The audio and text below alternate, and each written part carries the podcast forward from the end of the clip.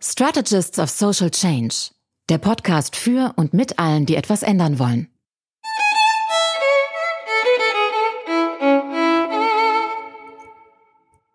Herzlich willkommen zurück bei den Strategists of Social Change. Ich bin froh, dass ihr wieder eingeschaltet habt und bei mir ist der Gründer der Sozialhelden und Initiator zahlreicher Projekte wie Fantastisch und der Wheelmap. Er ist Aktivist, Autor, Moderator, Blogger, Synchronsprecher. Herzlich willkommen, Raul Krauthausen. Hallo. Du bist ähm, Schauspieler bist du, glaube ich, eigentlich auch noch, oder? Du hast ähm, bei, bei Jerks mitgespielt. Ist das oder zählt das nicht, wenn man sich selbst spielt? Ja, nee, wenn man einmal irgendwo war, finde ich, zählt das noch nicht. Okay. Hast du da Pläne, was das angeht? Eigentlich nicht, nein. Nee, okay. Nee. Was, was sind deine aktuellen Projekte? Woran arbeitest du im Augenblick? Ja, die Sozialhelden gibt's ja jetzt seit ungefähr 17 Jahren. Und äh, wir beschäftigen uns seit ungefähr zwölf Jahren ausschließlich mit dem Thema Inklusion und Barrierefreiheit. Mhm. Da geht es um die Teilhabe und Teilgabe behinderter Menschen in unserer Gesellschaft. Und ich glaube, wir haben gerade eine, eine spannende Reise vor uns und auch schon hinter uns, wo es ein bisschen auch um die Frage geht, wie kann man die Gesellschaft im Sinne behinderter Menschen verbessern. Und ich habe sehr lange geglaubt und ich glaube, das hat auch viel damit zu tun, dass äh, mit diesem Ashoka äh, Fellowship, das wir damals mhm. bekommen haben, dass wir damals geglaubt haben, wir müssen ein, ein Social Business machen mhm. und wir müssen mit gutem Beispiel vorangehen in unseren Projekten und Plattformen, zum Beispiel der Willmap, der Online-Karte für rollstuhlgerechte Orte. Ja. Da wird ja dann sehr schnell von, von Change gesprochen und von Impact und Outcome und Output und äh, all diese ganzen BWL-Wörter. Und wir sind dann irgendwann beim Machen dieser Projekte aber zu der Erkenntnis gekommen, dass eine Wheelmap, also die Online-Karte für rollstuhlgerechte Orte, noch keinen einzigen Ort rollstuhlgerecht gemacht hat. Mhm. Ja, das heißt, wir haben im Prinzip online nur abgebildet, wie unbarrierefrei die Welt da draußen wirklich ist. Also wir haben eine Blaupause der Welt gemacht. Mhm. mhm. Das hat sicherlich geholfen, für behinderte Menschen zu navigieren. So, wo lohnt es sich hinzugehen und äh, wo komme ich überhaupt rein? Aber es hat die Welt nicht barrierefreier gemacht. Das heißt, du bist momentan an einem Punkt, wo du denkst, ähm, was kann eigentlich wirklich einen Wandel hervorbringen?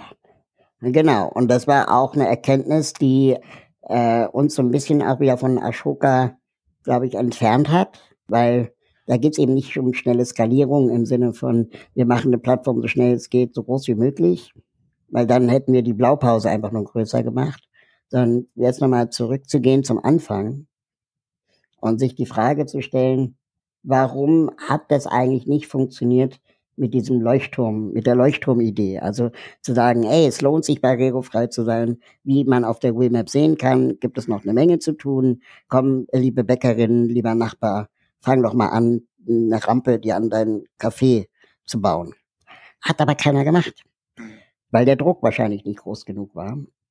Und dann haben wir uns die Frage gestellt, okay, wie entsteht denn der Druck? Ja.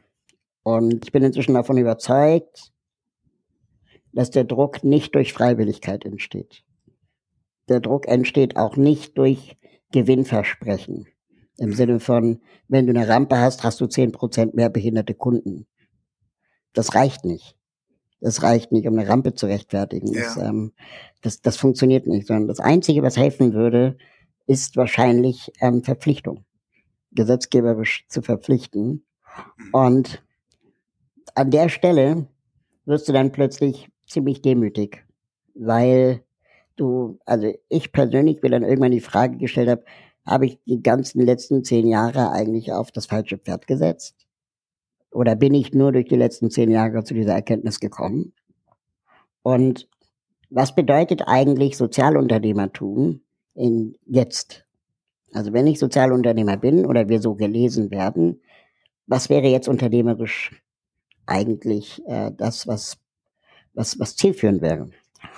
Es ist ja auch denkbar, dass es zwei verschiedene Dinge sind. Dass es ähm, einerseits die politische Interessenvertretung ist, dass es aber auch Sozialunternehmen sind, die dir vielleicht auch eine Plattform gebaut haben.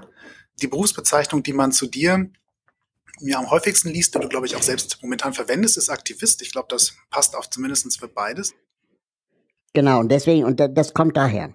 Das kommt genau daher, dass ich irgendwie gemerkt habe, unternehmerisch kommen wir an dem Punkt nicht weiter, mhm. sondern wahrscheinlich eher aktivistisch. Ja. Und ähm, das, ähm, wenn wir ehrlich sind, und ich finde das total spannend, mit dir da als Experte, ähm, da du ja bist, äh, darüber mal zu reden. Was ich spannend finde, ist die Frage, ob SozialunternehmerInnen, keine Ahnung, Arbeiterkind, Dialog im Dunkeln, äh, Sozialhelden mhm. und wie sie alle heißen, ob die nicht eigentlich Probleme lösen, die der Staat eigentlich erzeugt. Und ob der große Hebel nicht der wäre, den Staat dazu, dazu zu bringen, diese Probleme nicht mehr zu machen. Anstatt dass wir die ganze Zeit outsourcing-mäßig die Probleme lösen, die der Staat erzeugt. Also Arbeiterkind hat ja das Thema, dass äh, Kinder aus Arbeiterfamilien ähm, äh, tendenziell weniger Schulabschlüsse machen oder weniger äh, äh studieren, meine ich. Und dass, äh, dass ja Rückschlüsse darauf zulässt, dass unsere Bildung in Deutschland ein, Kostenargument ist. Also ich werde in den nächsten Tagen, ähm, also in den nächsten Folgen noch Markus Sauerhammer von Cent hier im äh, Gespräch haben. Dem werde ich auf jeden Fall deine Sorgen mal weiterreichen. Dann können wir vielleicht auch folgenübergreifend so ein bisschen weiterdenken. Mein Gedanke dazu ist, dass ähm, ja, ich glaube, bestimmte Dinge können tatsächlich nur durch Regulierung so festgelegt werden, dass sie sich ändern. Damit kann man auch was beschleunigen.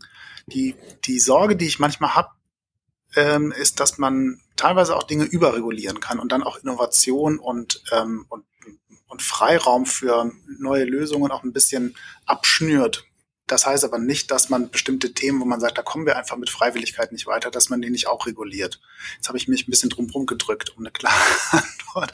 Aber ich bin ja auch, äh, will ja eigentlich auch, dass meine Gäste hier die Antworten geben.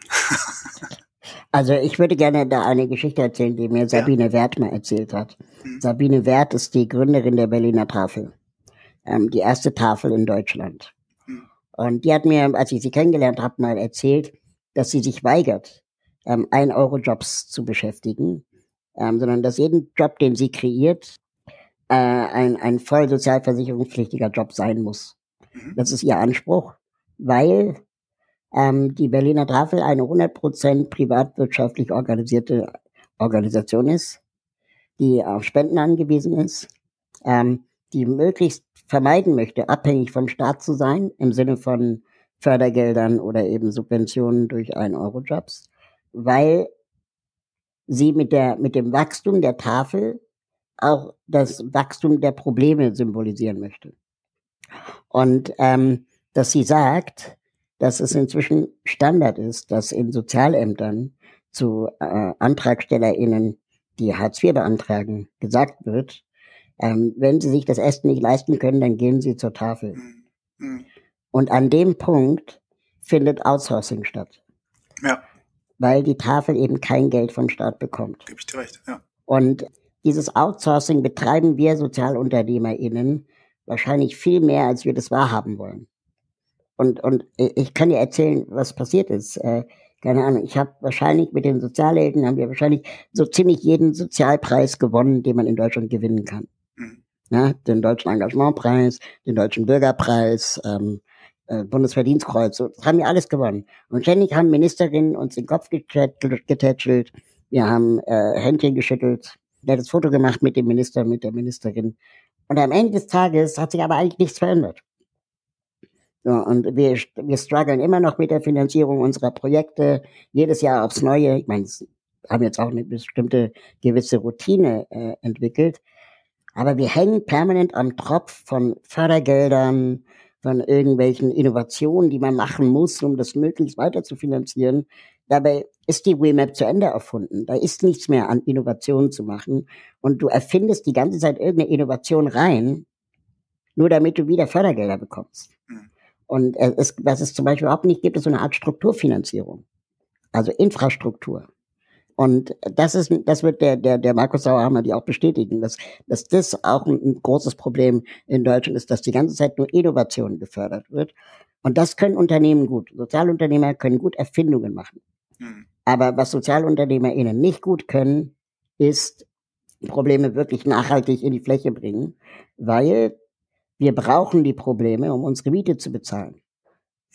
Das heißt, wenn wir wirklich darauf angewiesen sind, wenn wir, wenn es uns wirklich darum geht, Probleme zu lösen, dann werden wir morgen arbeitslos. Und das sollte eigentlich das Ziel sein, aber das ist unternehmerisch nicht möglich, wenn es die ganze Zeit um Skalierung und Wachstum geht. Und äh, das müssen wir, glaube ich, in dieser Unternehmerinnenwelt viel mehr diskutieren und auch viel kritischer reflektieren. Dann kommen wir nochmal, finde ich interessant, Punkt, kommen wir nochmal zur Anwaltschaft, ähm, denn du arbeitest ja auch anwaltschaftlich.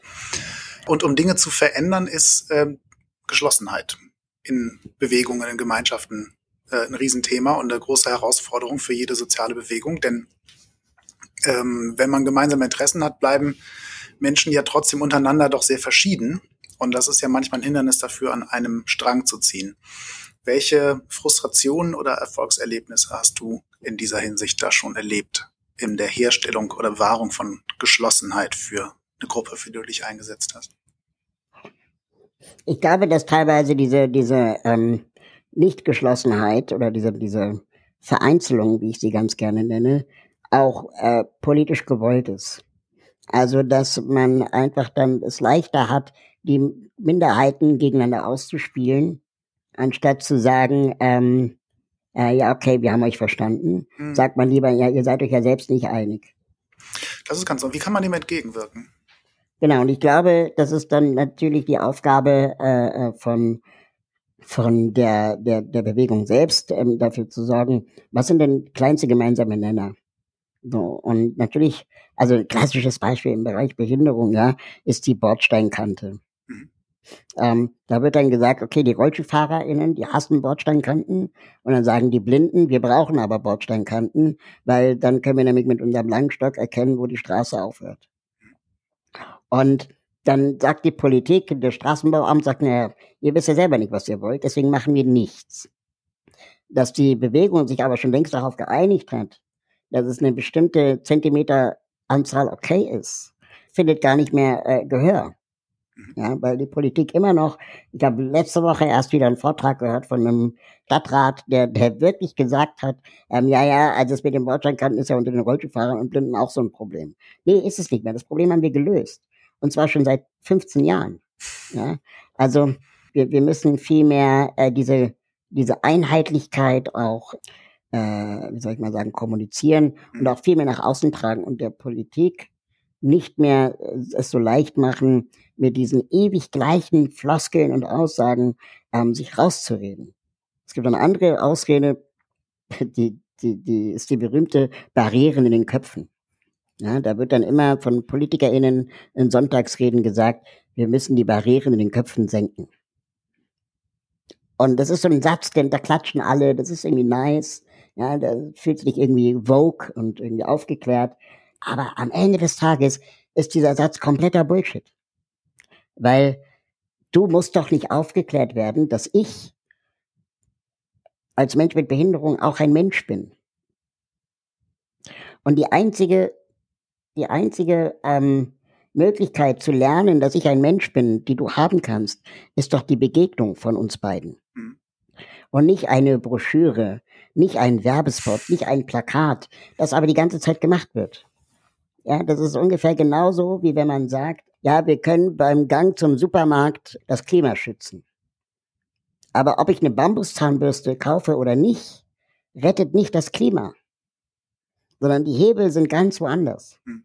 Die Hebel sind nicht in den Barrieren in den Köpfen des Sergius Sebrum, ja, sondern die Barrieren sind ähm, real existierende Barrieren, dass vielleicht deine Wohnung nicht barrierefrei ist, um zum Podcast bei dir vorbeizukommen. Oder die Corona-Pandemie. Oder dass da, wo du wohnst, der U-Bahn-Station keinen Aufzug hat. Da muss ich aber keine Barriere in irgendeinem Kopf senken, sondern da muss ich eigentlich die Leute, die verantwortlich sind für Häuserbau, für Aufzugbau, für Straßenbau, verpflichten, barrierefrei zu bauen.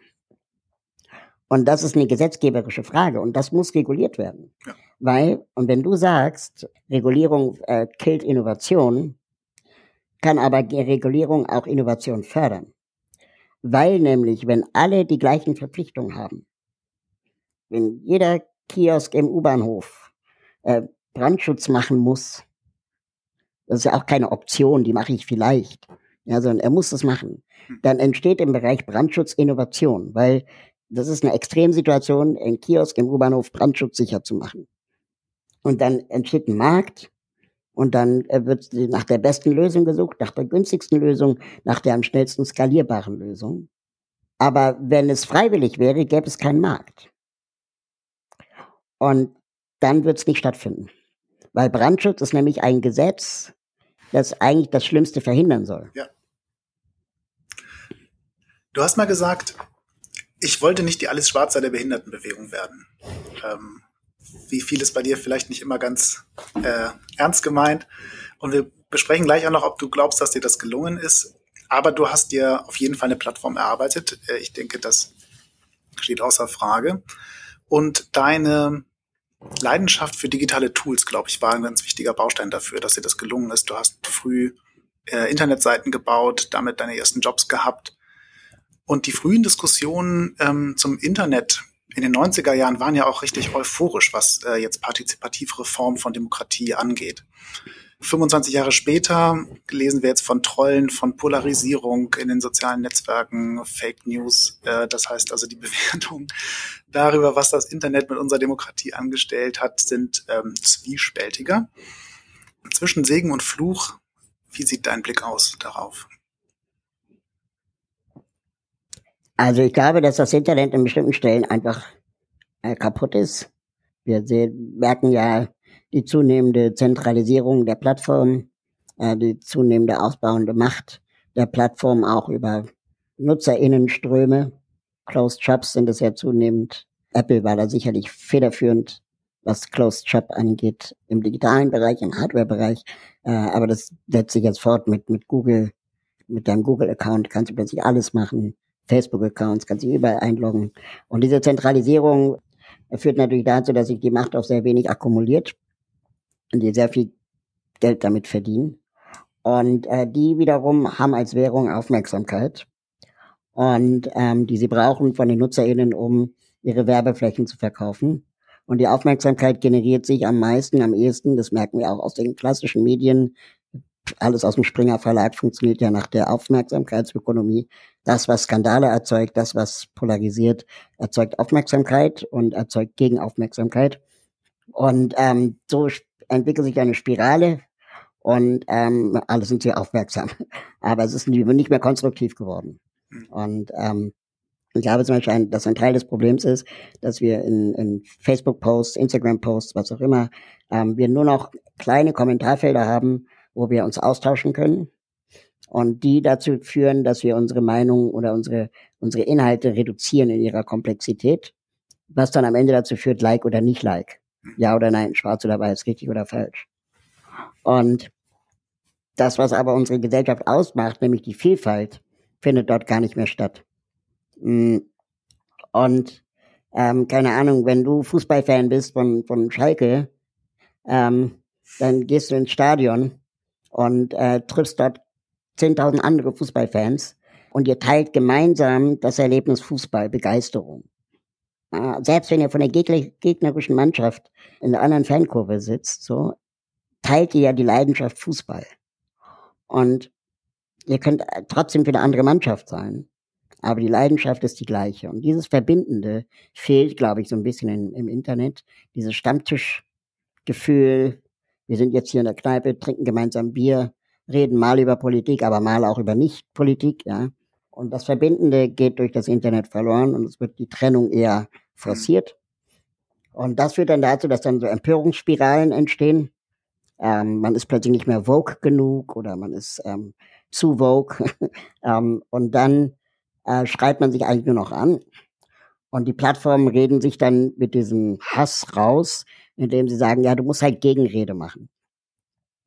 Und Gegenrede ist genau das Weiterbefeuern der Empörung, weil die Leute, die sich empören, die klassischen Trolle, die leben von der Aufmerksamkeit. Das ist ja das Ziel, was sie haben. Und Gegenrede ist genau diese Aufmerksamkeit, die Trolle wollen. Das heißt, wir haben viel zu lange die Plattform auch äh, damit durchgelassen, wenn sie gesagt haben, ja, da muss man halt Gegenrede machen. anstatt dass hier politisch reguliert wird. Hm. Anstatt dass hier auch ähm, mal eine Grenze gezogen wird, dass es eben vielleicht doch das Gleiche ist, einen Hakenkreuz äh, auf einen Facebook-Kommentar zu hinterlassen, wie einen Hakenkreuz an eine Hauswand zu malen. Vielleicht ist es einfach juristisch das Gleiche, weil ein Facebook-Kommentar auch eine Art Wand ist. Ja. Und ähm, es heißt sogar Wall, Facebook Wall, Twitter Wall, ja. Und dass das aber sich für viele anfühlt wie so ein rechtsfreier Raum, sowohl für die Trolle, die in der Anonymität machen können, was sie wollen, als auch für die Getreuten, die das Gefühl haben, selbst wenn ich damit zur Polizei gehe, äh, ändert sich ja eh nichts. Ich habe Morddrohungen bekommen. Ja. ja ich habe Morddrohungen bekommen von Trollen. Ähm, und ich bin damit zur Polizei gegangen. Und die Polizei hat ernsthaft zu mir gesagt, ja, wenn Ihnen das zu viel ist, dann machen Sie doch das Internet aus. Ja. Das ist so, wie wenn du einem, einem, einem Handwerker sagst, wenn du dich nicht verletzen möchtest, dann benutzt keinen Bohrer. Ja. Das Internet ist aber mein Werkzeug. Naja, und das ist im Grunde genommen äh, das, was du eingangs gesagt hast, was uns fehlt, ähm, sind verbindende Momente oder Chancen zum Austausch. Das hast du ja auch eingangs schon gesagt. Aber uns fehlt auch die, die, die Hürde für Trolle, ähm, in Kauf zu nehmen, zu, riskieren, hm. verhaftet zu werden. So, weil das existiert nicht. Und dadurch entsteht dieses Gefühl des rechtsfreien Raums. Und das wird befeuert, wenn gesagt wird, das Internet ist Neuland. Und dass letztendlich da auch Staatsanwaltschaften, äh, äh, äh, Polizeien nicht in der Lage sind, das irgendwie ähm, zu bändigen. Und auch die Politik nicht in der Lage ist, das zu bändigen, weil wir eben die ganze Zeit diesen Konzernen mehr Glauben schenken als den Opfern, ist, glaube ich, Teil des Problems. Und äh, was viele Leute nicht wissen, aber ich bin unter anderem Mitideengeber von Hate Aid, dieser Plattform für Hassmelden. Ja, also wenn ich Opfer von Hass bin, dass ich da letztendlich über Hate Aid die Unterstützung bekomme, mein, das zur Anzeige zu bringen. Die Idee ursprünglich und bis heute war, dass wir dieses Problem wieder bei den Verwaltungen aufschlagen lassen müssen, damit die sehen, wie ernst das Problem ist. Weil wenn wir die ganze Zeit das der Zivilgesellschaft überlassen, mit Gerede und Gegenrede, mit Gemeinsamkeiten finden und lassen uns irgendwie Love spreaden und, und Katzenvideos teilen gegen Hass, das entbindet die ganze Zeit die äh, äh, Staatsanwaltschaften, die Polizeien, äh, äh, wen auch immer, äh, der dafür zuständig ist, den Gesetzgeber in ähm, davor regulierend einzugreifen.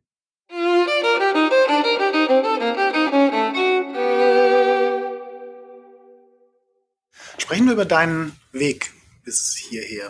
Wie wir alle warst du nicht schon immer Aktivist. Ähm, hast du dich vielleicht auch ein bisschen dagegen gesträubt, eine Zeit lang? Ich komme noch mal auf das ähm, Zitat mit der Alice Schwarzer. Ähm, wie gut ist es dir gelungen, nicht die Alice Schwarzer der Menschen mit Behinderung zu werden? Ich glaube, der Drops ist gelutscht. Ähm, ich habe, äh, komme ja eigentlich aus der Kommunikation. Ich habe jahrelang in Werbeagenturen gearbeitet, Kommunikation studiert ähm, und äh, habe dann ähm, beim Radio gearbeitet und bin erst später mit Mitte 20 äh, zu den Sozialheldinnen gekommen, beziehungsweise habe die da erst gegründet. Und dachte damals, als ich die gegründet habe, ja, das ist nur eine Station. Das machst du ein paar Jahre und dann guckst du mal weiter. Und habe aber gemerkt, dass mir das so viel Freude bereitet und so viel Sinn stiftet und auch gleichzeitig irgendwie das Gefühl habe, ich kann hier was beitragen, was viele Menschen ohne Behinderung vielleicht nicht können, dass ich einfach versuchen wollte, meinen Beitrag dazu zu leisten und das zu kombinieren mit dem, was ich gelernt habe in meiner Ausbildung, in meinem äh, Beruf vorher, ähm, nämlich Kommunikation. Also wie schaffen wir es, kommunikativ das Thema Inklusion, Barrierefreiheit und Teilhabe nach vorne zu bringen?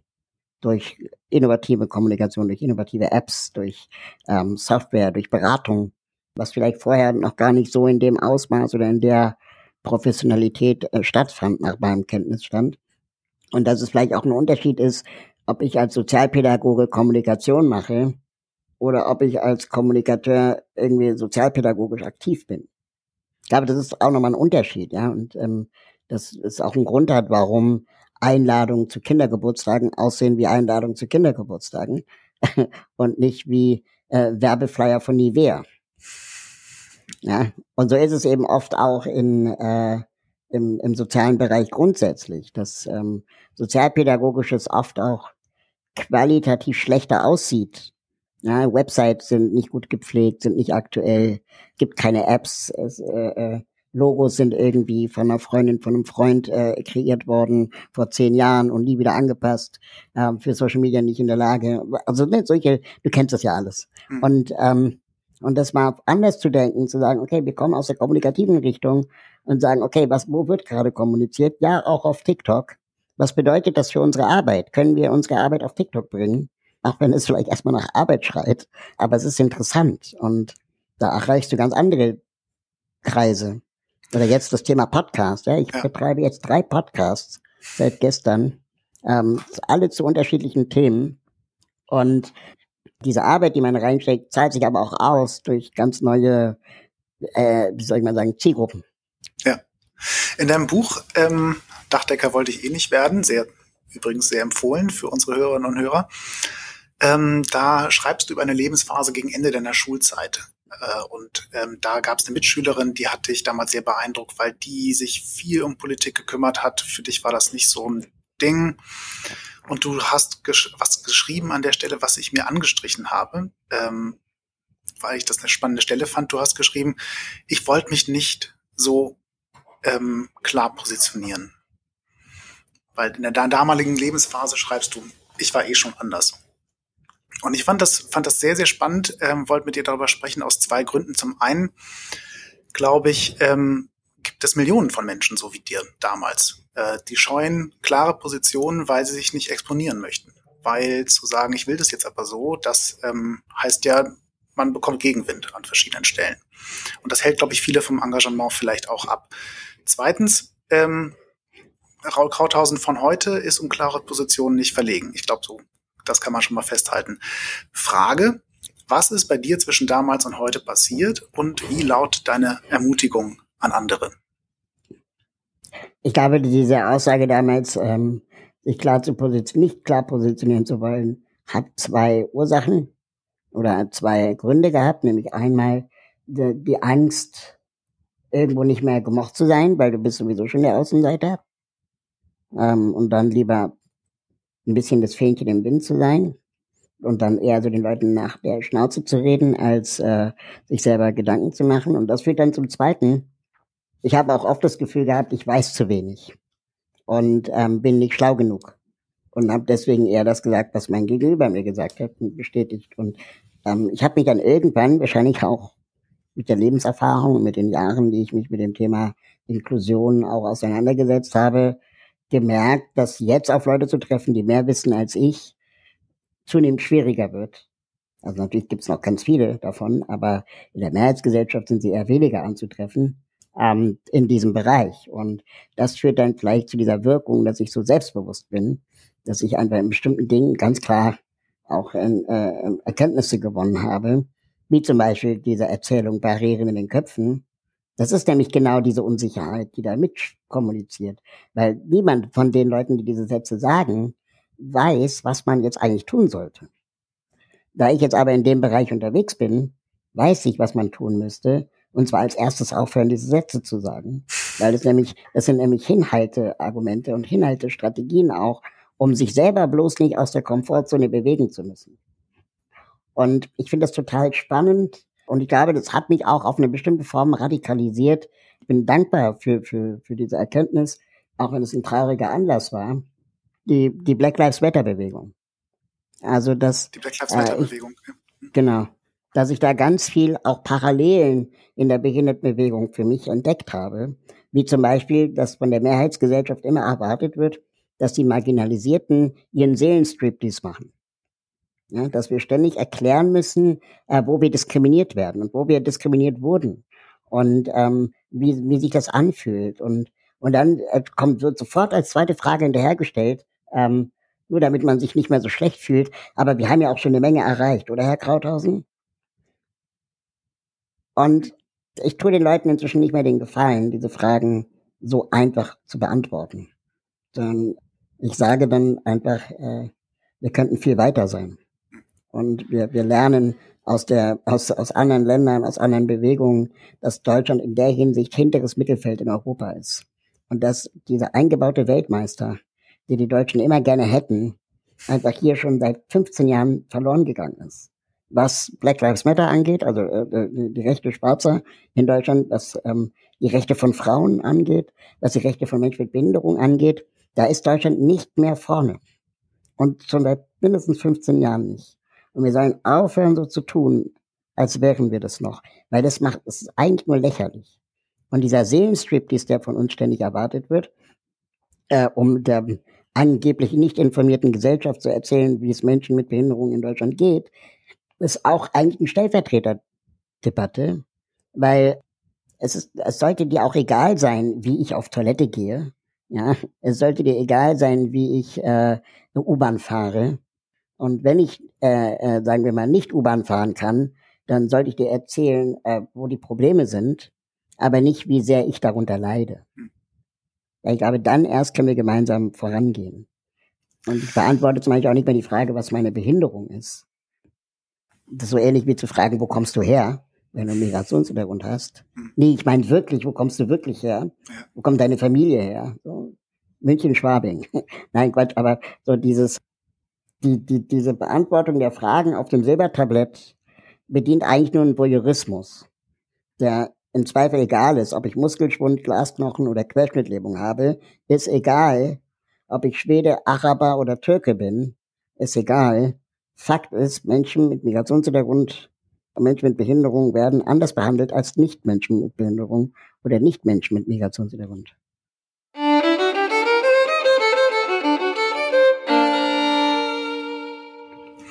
Wir haben über dein Buch gesprochen, ganz kurz, aber gibt es ein Buch, oder ein Film, der dich stark geprägt hat und dich äh, ein Stück weit inspiriert hat für deine Arbeit?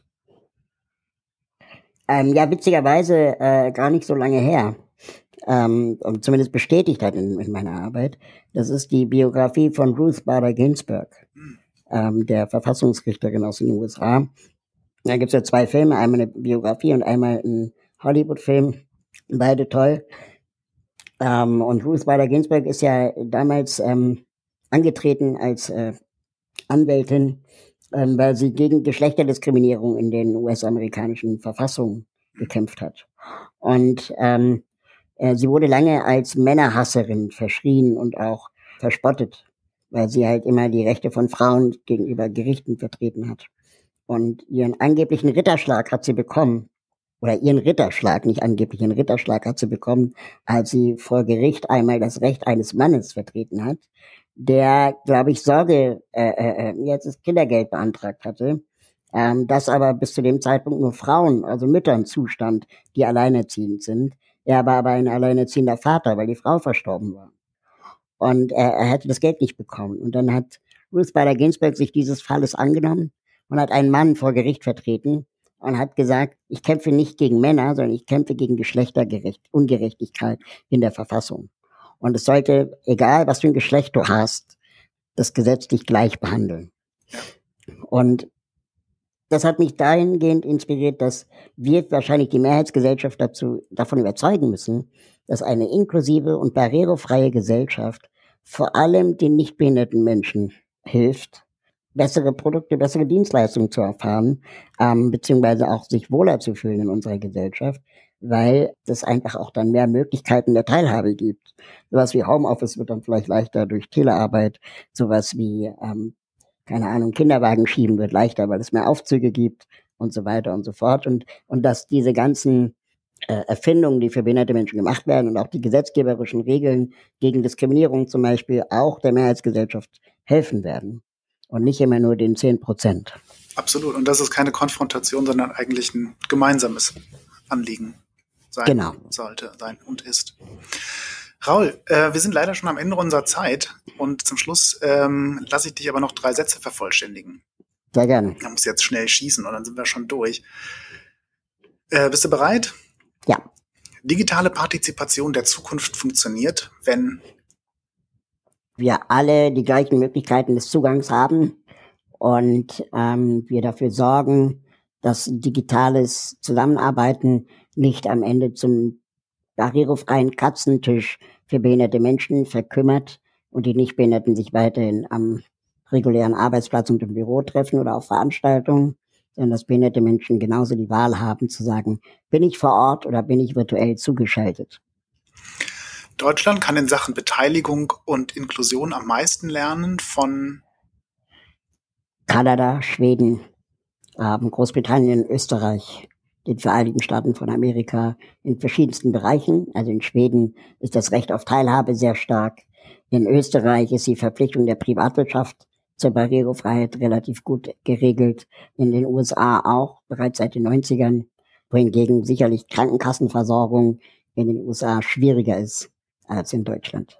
Dinge zum Besseren zu bewegen, macht auch Spaß, vor allem mit einem großartigen Team, das äh, mit einem zusammen für die Sache streitet und kämpft und sich einsetzt und man sich auch gegenseitig vielleicht regulierend äh, hinterfragt. Großartig. Ganz, ganz herzlichen Dank, Raul, dass du dir die Zeit genommen hast, hier mit mir zu sprechen. Sehr gerne.